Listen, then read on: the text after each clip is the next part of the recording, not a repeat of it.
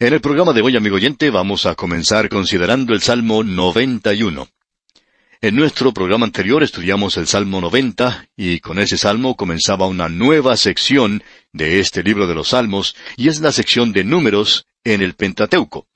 Esto corresponde al Pentateuco de Moisés y aquí nosotros comenzamos con una oración de Moisés y notamos que ese Salmo 90 es un salmo de muerte. Moisés estaba en el desierto y uno lo podía observar a él andando de día en día y deteniéndose en su marcha para sepultar a alguno que había fallecido. Él tenía una perspectiva de la vida que muchos de nosotros no tenemos. Ahora, el Salmo 91 es un salmo de vida, es un salmo mesiánico y nos revela un maravilloso lugar de protección y de seguridad. Tiene significado para nosotros. También tenemos aquí un cuadro de nuestro Señor Jesucristo. Este es un salmo que es muy popular entre el pueblo de Dios de todas las edades, y cuando decimos de todas las edades, lo decimos con un significado doble. Queremos incluir aquí a los jóvenes, así como a los ancianos, y también al pasado y al presente. Y todos han sido bendecidos grandemente por este Salmo 91. Es un cántico de vida. El Salmo 90 nos mostraba un cuadro del primer hombre, Adán. En Adán todos morimos. Ese era un salmo de muerte, como hemos dicho. Pero este Salmo 91 nos habla del Señor del cielo y es verdaderamente un salmo mesiánico. Es un salmo de vida. Ahora, por otra parte, este es un salmo que ha sido citado por Satanás. Este es un salmo que él conoce muy bien y ya veremos eso cuando avancemos más en la lectura. Se nos dice en los dos primeros versículos de este Salmo 91 lo siguiente, escuche usted. El que habita al abrigo del Altísimo morará bajo la sombra del Omnipotente. Diré yo a Jehová, esperanza mía y castillo mío, mi Dios en quien confiaré. Esto es muy hermoso, ¿verdad? Es un lenguaje muy lindo. La persona que se nos describe es el mismo hombre a quien se le llama bienaventurado en el Salmo 1. El Señor Jesucristo, el hombre perfecto y santo, el hombre que es sin pecado, y él siempre habita al abrigo del Altísimo. El problema que yo tengo es que llego allí algunas veces, pero no me quedo mucho tiempo.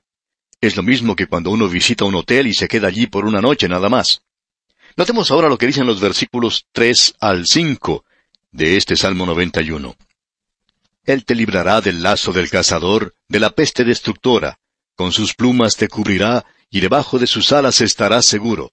Escudo y adarga es su verdad, no temerás el terror nocturno, ni saeta que vuele de día. Cierto joven que tuvo que ir a la guerra había tomado este último versículo como su versículo favorito, y él pudo soportar los rigores de la guerra basándose en lo que decía este versículo. Luego otro joven había tomado el versículo siguiente, el versículo seis, que dice, Ni pestilencia que ande en oscuridad, ni mortandad que en medio del día destruya.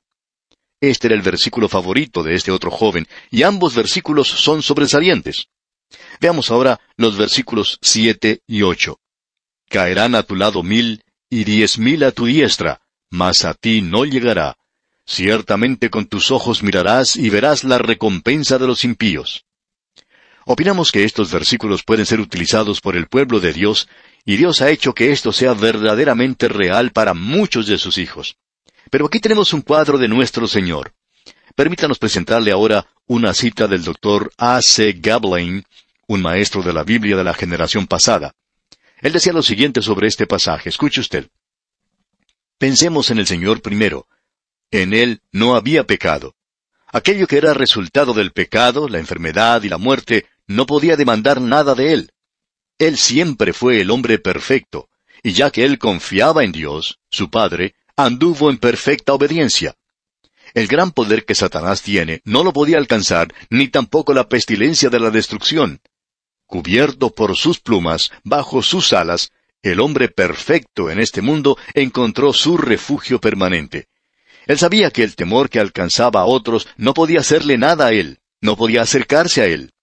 Y aquellos que son suyos le siguen en una vida de confianza y obediencia, reclamando para ellos también la protección y la conservación. Hasta aquí las palabras del doctor A. C. Gablain. Opinamos que estos jóvenes que mencionamos antes y que habían tomado estos versículos como suyos, tenían el derecho de hacerlo, digamos de paso. Y Dios hizo de eso algo realmente verdadero en sus vidas. Escuche lo que el doctor Gablein continúa diciendo. Cuán cierto es que nuestro cuerpo está muerto a causa del pecado. Ahora el fanatismo puede reclamar todas estas declaraciones como que tienen un significado de absoluta confianza para el Hijo de Dios. La experiencia muy a menudo nos enseña lo contrario, porque nosotros fracasamos, somos criaturas equivocadas, necesitamos la disciplina y necesitamos pasar la prueba de la fe. Pero aún en todo esto, el creyente puede tener paz perfecta, sabiendo que todo está bien. He aquí, aunque él me matare, en él esperaré, decía Job. Ese es el resumen de una fe libre y verdadera y de la confianza en Dios. Esta es una declaración maravillosa, ¿no le parece, amigo oyente? Continuemos ahora nuestra lectura en el Salmo 91 con los versículos 9 y 10. Porque has puesto a Jehová, que es mi esperanza, al Altísimo por tu habitación, no te sobrevendrá mal, ni plaga tocará tu morada. Usted puede apreciar que ese es un cuadro de él. Ahora los versículos siguientes, los versículos once y doce dicen, Pues a sus ángeles mandará acerca de ti, que te guarden en todos tus caminos. En las manos te llevarán para que tu pie no tropiece en piedra.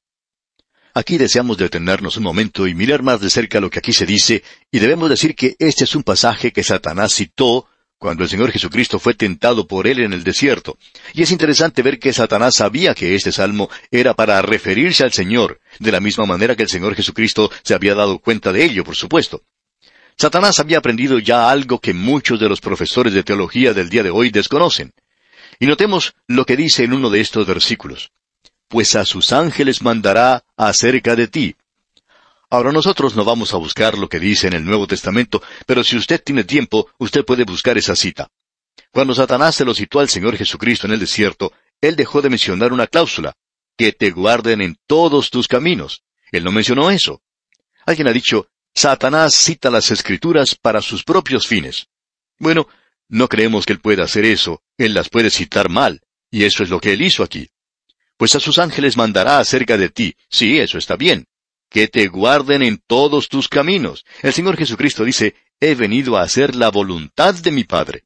Y eso quería decir andar en sus caminos. Él se estaría apartando de la voluntad de Dios si hubiera intentado hacer pan de las rocas, o si hubiera aceptado los reinos del mundo ofrecidos por Satanás, o aún más, el lanzarse al vacío desde el pináculo del templo, y todo eso relacionado con las tentaciones de Satanás, él hubiera estado fuera de la voluntad de Dios.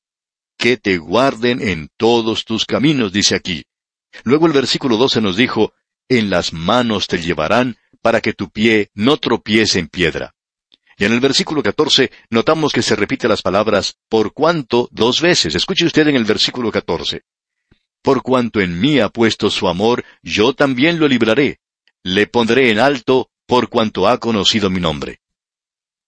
Como usted se da cuenta, amigo oyente, el hombre perfecto estuvo entre las fauces de la muerte y él ascendió a lo más profundo de este mundo, lo que quiere decir que él pasó por la muerte y la sepultura y fue librado en el tercer día, cuando Dios le resucitó de entre los muertos y le dio a él la gloria.